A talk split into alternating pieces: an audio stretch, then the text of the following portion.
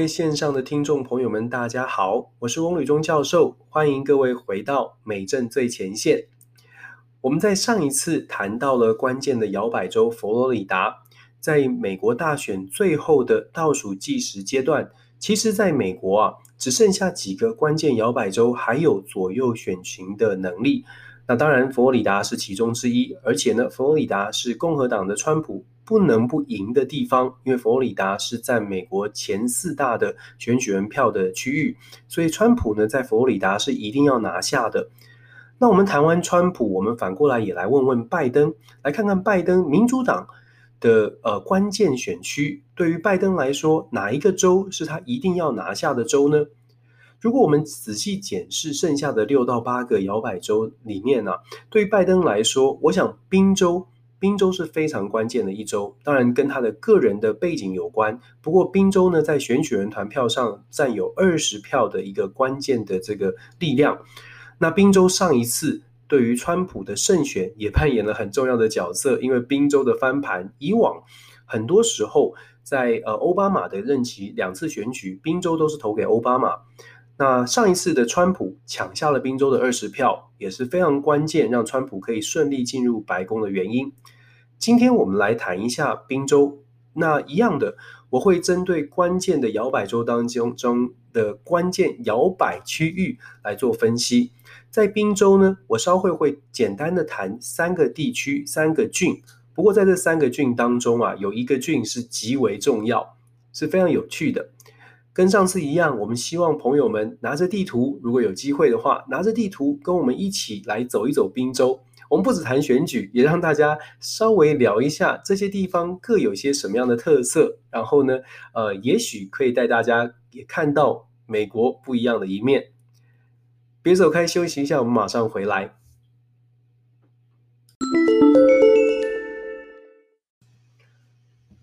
不知道大家找到了宾州地图了吗？准备好跟我们一起在地图上面分析这次的摇摆选情吗？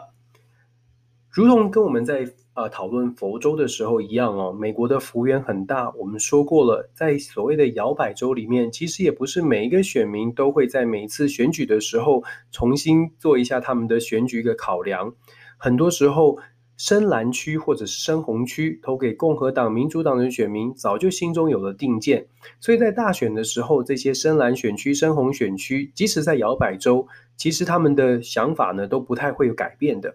所以我们在选择看关键摇摆州的时候，很多的学者专家都会推荐我们按照过去的选举的结果来分析哪一些地区的选民比较有摇摆州选民的一些呃投票的特质。在宾州，我们发现有三个按照从两千年以来的投票行为，我们发现有三个郡，他们的选民呢，呃，是会在共和党、民主党之间做摇摆的。这三个郡分别是 Northampton、Luzerne 跟 Erie。我们分别来简单的介绍。当然了，我们会针对最最最重要的其中一个来做比较深入的讨论。Northampton 是我们第一个要说的。它的位置啊是在费城，费城的北边，大概一点五个小时的地方。我刚刚忘了提到了，谈到了宾州啊，不知道大家会想到什么哦？宾州是有两个大城，一个是呃费城，一个是 Pittsburgh。这两个大城是台湾的朋友可能比较有听过的。费城呢是美国独立的这个地方，所以在美国来美国旅行的朋友，我想可能都有。造访过美东费城的经验，拜访那个独立大厅，去看看那个裂了一条缝的独立钟哦。大概大家都有这个经验。如果你来过美国的话，在费城呢，为什么呃这么的重要呢？当然，它跟美国独立第一个就是最早的呃有北美十三州当中最重要的最大的一个州有关。对于拜登来说又特别有意义，因为拜登就是在费城旁边的德拉瓦这个州，这个第一美国第一州的 Wilmington 这边出生长大，他也在这边求学，距离费城只有三十分钟的车程，所以对于拜登来说，宾州或者是费城区域可以说是他的主场啊，所以对拜登来说，这里是必赢不可，一定要赢，不然太没有面子的事情。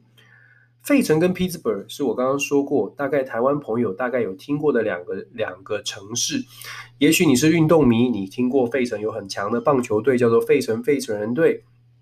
匹兹堡有海盗队。如果跟我一样喜欢运动的，你大概听过这些地方。不过，费城跟 Pittsburgh 都是在美国过去的历史当中有很重要、很重要的这个经济啦、工工商业的角色哦。Pittsburgh 是重工业之都哦。过去的钢铁业的这个大中心就在 Pittsburgh，当然后来有点没落，不过 Pittsburgh 还是相对来说在美中美国的中西部算是非常重要的城市。那费城更不用说了，过去曾经是政治经济中心，虽然这近年来有没落，但是它的这个人口数啦以及它的重要性，还是在美国可以说是排名前十的重要城市，人口数也是如此。Northampton 这个地方在在呃。宾州的呃费城北边大概一个半小时的地方，在这里啊，选民的结构呢是民主党多于共和党。民主党大概登记选民按照呃 Northampton 当地的这个官方的统计，民主党选民大概是九万五千多人，共和党大概是七万三千多人。看起来民主党是领先两万多人，可是啊。过去的投票记录来说，却不见得。刚刚我们说过，为什么它这么摇摆？为什么它这么重要呢？就是因为在这个地方，不见得民主党的一定投给民主党，这是有趣的地方了。在 New Hampton 这个 county 呢，在二零一六年，拜登在这边赢了百分之三点七八，实际获得的选票是七万一千七百三十六票，希拉蕊是得到了六十六万六六万六千两百七十五票，两个人大概差了五千多票。比例来说，拜呃，川普是赢了五呃三点七八趴。可是大家要知道，如果回顾零八年跟一二年，在二零一二年，共和党在这边输给奥巴马四点七一个 percent。在二零零八年奥巴马第一次选的时候，在这里啊，奥巴马是赢了百分之十二点三的百分点。简单来说，这里是民主党呃选民比较多，可是。拜登在这里，在二零一六年是赢的，呃，算是非常的漂亮的逆转胜，赢了三点七八趴。我们再看看下一个地方哦，下一个郡叫 l u z e r n 这个郡 l u z e r n 这个郡呢也是非常有趣的。l u z e r n 这个郡也是三十万选民，那也在宾州里面算是一个非常不错的区域，人口集中蛮不错的。在这里附近有一个城市叫做 Scranton，如果你一样跟我一样是运动迷的话。你可能有听过 Squinton 有一个洋基的小联盟球队，三 A 的小联盟球队。二零一三年的时候，我们台湾之光王建民就被下放到这里哦，到下放到这里的小联盟三 A 球队。所以当时呢，台湾有的有的时候，台湾的媒体有写介绍到 Squinton 这个这个城市，在这个城市也是一样。这个城市呢，过去都是二零零八年跟一二年都是由民主党获胜，可是到了二零一六年呢、啊。，Luzon 这个 county，拜让拜登呢，呃，让川普呢拿下了七万七千多票，而希拉蕊他们只给他五万一千票。川普在这里大胜百分之二十，大胜百分之二十的选票，在 Scranton 呃 City 跟这个 Luzerne 这个 county Scranton City 这附近啊，川普是大胜啊，在宾州这边大胜。最后我们就说第三个，也就是我我说的在。关键宾州的最最关键，这一次其实美国媒体很多人都在报道的一个郡叫做 Erie County。Erie County 的位置是在美国宾州的西北部，在 Pittsburgh 这个城市北边大概一个半小时的地方。它距离宾州的边界靠近 Ohio 这个呃州呢，已经非常接近了。事实上，它往西一点五个小时就到了 Cleveland 这个地方。Erie 这个地方呢，它是沿着这个 Erie Lake Lake Erie。这个伊利湖畔的一个城，一个小城，一个城市啊，三十万人的城市，它跨过了伊利湖就到了加拿大。如果我们回顾历史啊，伊利伊利这个镇其实是非常非常白人导向的一个镇，它很多的呃最早的移民是来自于 New England area。我不知道大家记不记得我在第一集谈选举人团制的时候，有谈到美国在刚刚独立的时候，一七七六年刚刚宣布独立的时候呢，有非常多的呃费城附近的 New England 新英格兰地区的人民居民，当时是非常担心美国会垮掉，因为不知道美国到底会不会能够生存在在列强环伺或者在那种风雨飘摇之际。他们担心美国会不会能够生存下去，所以很多人呐、啊，在当时在费城部分或者是在纽约地方，就很多人拎着包包，带着西家带眷，就往加拿大跑。很多人是跑到了 Erie 这个地方落脚，因为他们知道过了湖之后就是加拿大。他们选择在进入加拿大之前留在 Erie 这个地方，静观其变，看看发展，再决定要不要跨过河。接受英王的统治，变成英国人哦，回到加拿大去接受英王的保护，所以他们在这边静观其变就留下来了。这个是一个简单的历史哦。Erie 这个地方还有什么特色呢？Erie 这个地方有一个全美国最大的一个医呃医学院，医学院，它这个医学院呢、是所谓在台湾翻成骨科医生了、啊，其实它并不是，它的英文是 OD 哦，这个 osteo osteo 呃呃 phys 呃 physic。它是一个 OD 的系统，在美国是比较比较类似这种呃实际操作式的医生，中文翻成骨科医生，跟我们在台湾知道的什么 medical doctor 是不太一样的。不过这个部分我们可以找一集，我们再来谈一谈美国的一些特别的呃制度，医学院的制度或其他的制度。但是呢，在这边呢，因为他们这个医学院是美国最大的，一年招收的学生。啊，这个医学院的人数总共有两千多个呃医学生哦，是美国目前人招收的学生最多的。为什么特别讲这个？因为这这样的一个医学院，把 Erie 这个地方呢，聚集了非常多的呃医学生或者是相关的人，医疗相关的人士，再加上 Erie 这个地方也有本身也有一些包括了这个装肉肉品的加工厂啊等等，所以让这个城市。很有趣的是，让这个城市的人口结构，它虽然是白人，可是它跟一般的乡村白人不太一样，可能知识分子知识程度稍微高一些，然后他关注的一些议题也是比较进步派的。在 Erie 这个地方，过去是非常非常支持民主党的。二零零八年的时候，奥巴马赢了百分之十九点八八；二零一二年的时候，奥巴马赢了百分之十六点零三，都是比整个宾州的这个赢胜赢赢的票数跟比例都多的。可是啊，到了二零一六年，川普在选举的时候，在这里，Erie 这个 county，川普居然赢了一点五六趴，逆转获胜。大家会说，哎呀，这个是民主党的票仓，这个以前是民主党票仓，川普可能好运，然后这次可能没什么机会。各位其实不见得，因为按照伊利的 Erie 这个地方的这个呃民调，这边有个大学叫做呃 Mercyhurst，这个小型的呃。天主教大学做的民调，拜登跟川普在这边的差距大概在四四趴到五趴之间，并不是差距太大。而伊利这个地方又是所谓的领头羊的郡，所以让川普的阵营是非常非常的看重。我跟各位报告，在我录音的这个时候啊，十月中，呃，今天是在美国是十月十八号，在我们录音这个时候呢，川普在最近的一个礼拜已经到伊利这个地方两次。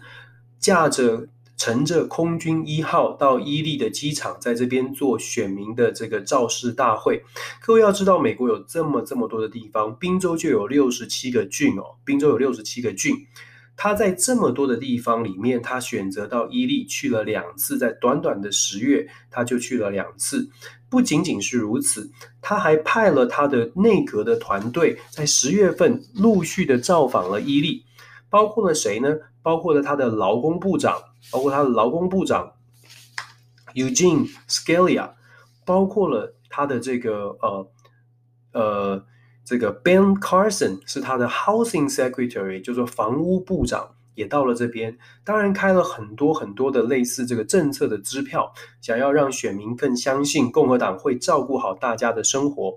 甚至还有环保的这个部长啊，负责环保的部长也被派来这边，更不用说他的小儿子 Eric Trump 也来到了宾州，从伊利这边进来，然后跑到了我们刚刚提到的这个 Lorenzo 这个 county 去拜访了 Squ 呃 Scranton 这个 city 去做一个造势的活动，拜访了当地的工厂做造势。川普在宾州十月份以来。所加大的这个力道，可以证实川普在这边不仅没有放弃，而且觉得最后的反攻是有机会的。我们说过，其实宾州呢有非常，宾州的幅员是非常大的，宾州有非常多的所谓的乡村地区。过去这些乡村地区的投票率不见得这么高。但是，川普希望可以透过最后的这个造势的活动，把乡村的选民、共和党的选民，通通都催票催出来。我们在呃刚刚提到的这三个郡啊，伊利当然是最重要的。刚我刚刚忘记提到了一点是说，在 Northampton 这个 county 的宾州的 Northampton 就是北安普敦郡这个地方，它距离有一个小镇叫做伯利恒啊。伯利恒这个小镇，还有这个 Lehigh Valley。听起来就很厉害的里海 Valley 哦，台湾很多朋友可能可能听过这个大学，这个大学叫做里海大学。里海大学是美国非常非常优秀的一个私立的理工大学，有台湾台湾应该有非常多的校友。它跟亚洲的连接渊源非常的早，它是第一批美国的大学跟呃透过美国的庚子赔款的还款，所邀请中国来的小留学生，清朝啊，当时是清朝，还很久之前呢、啊。邀请第一批的中国小留学生，有其中就有几位来到了里海大学念书哦，这是非常历史悠久的大学。里海 Valley 这个地方是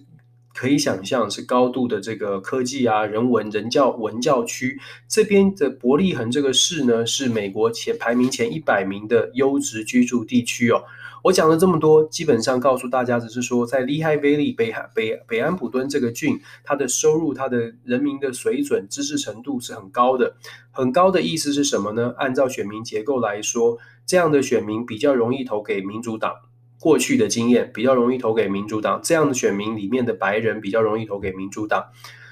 那比较过去的经验。没有大学学位的白人比较容易投给呃共和党的拜登，那两者之间的差距在哪里呢？两者之间的差距在于，比较有高知识、高学历、高收入的民主党的白人，也是通常在过去比较不愿意投票，比较觉得投票不投票都没有关系的一群人。这一次是不是因为会反对川普而通通跑出来投票？就是这这就是这次大选，不止在宾州很多地方的观察点。到底民主党的支持者有没有一个觉悟，或者是有没有真的像媒体所说的这么不喜欢川普，想要推翻这样的一个政府？就是我们观察的重点。从各方面的民调来看哦，尤其我们说伊利这个地方是最关键的话，根据伊利这个郡所传出来的最新的消息，截至十月十八号为止呢，所传出来最新消息呢，在这里呢，呃，有非常多的选民是采取邮寄投票，而且也真的去投票了。整个宾州来说，今年呢，有呃，共有大概九百万的选民选。注册要投票，九百万里面呢，有两百六十万的选民选择要求邮寄投票，这个是史上没有过的经验哦。过去的宾州上一次二零一六年，各位知道吗？上一次二零一六年要求宾州要求邮寄投票的只有三十万。这是差距是非常非常大的，那当然这就考验了我们之前也在很多地方说过的，这考验了十一月三号晚上到底有没有可能开票成功。我个人觉得十一月三号不太可能有一个确切的答案呢，因为邮寄的选票不可能可以在当天开完。不论如何，我们回到这个呃现在的情况，两百六十万的选民要求邮寄投票，其中。因为政党的这个呃注册的选民都有政党的登记，其中有一百七十万是民主党的选民要求的，其中有六十四万是共和党的选民，另外还有二十八万左右是中间选民哦。按照目前回收的选票，大概有四十万票，四十万邮寄选票，其中呃有大概三十五万是民主党的选民回这个 return 的这个选票，有七万是共和党，剩下大概两万多是中间选民。我们说，现在看起来各项的情况显示，川普似乎是陷入了困境，尤其在宾州，看起来民主党应该是领先的。但是，我们有另外一个值得注意的一点呢，不，我们都要都要都要呈现给各位。有另外一个值得注意的一点是什么呢？在一二零一六年之后，民主党的选民跟川共和党的选民在整体的登记上面呢，有很大的差别哦。二零一六年之后，共和党共和党的注册选民总共增加了十多万人，而民主党的注册选民只增加了三万多人，这是最大的差距。这是呃，在宾州一个很明显的现象。也就是说，在宾州呢，有更多的人以前可能不去表态，他是不去登记他是什么样的党籍。可是，在二零一六年以后，共和党总共增加了，我这边有实际的数字哦，根据共和党的这个政府的资料，宾州的资料。共和党总共增加了十六万四千七百七十八万，呃，四万十四万四千七百七十八个选民去登记他成为共和党的选民支持者，民主党则只有增加三万零五百零六个支持者。这个部分凸显什么呢？凸显的意思是说，虽然邮寄投票有这么多人要求，然后其中又是大部分是民主党，可是别忘了很多的共和党的选民他是会采取现场投票。十一月三号投票的当天，会不会有这么多的共和党的支持者、川普的支持者用实际现场投票的方式去支持川普？那值得观察，因为也许邮寄投票都是民主党的，邮寄民主党可能觉得投邮寄投票完了，那呃大概主要的会投票的民主党大概就邮寄投票，会不会是这样？这个值得我们观察。虽然啦，各项民调看起来应该不至于差距这么大。应该在宾州，这个拜登应该可以守住他自己的主场，应该没有问题。所以，呃，我们预期预期宾州这二十二十张选举人团票应该是属于民主党的。不过，就像我之前说的，佛罗里达是川普必须要拿到，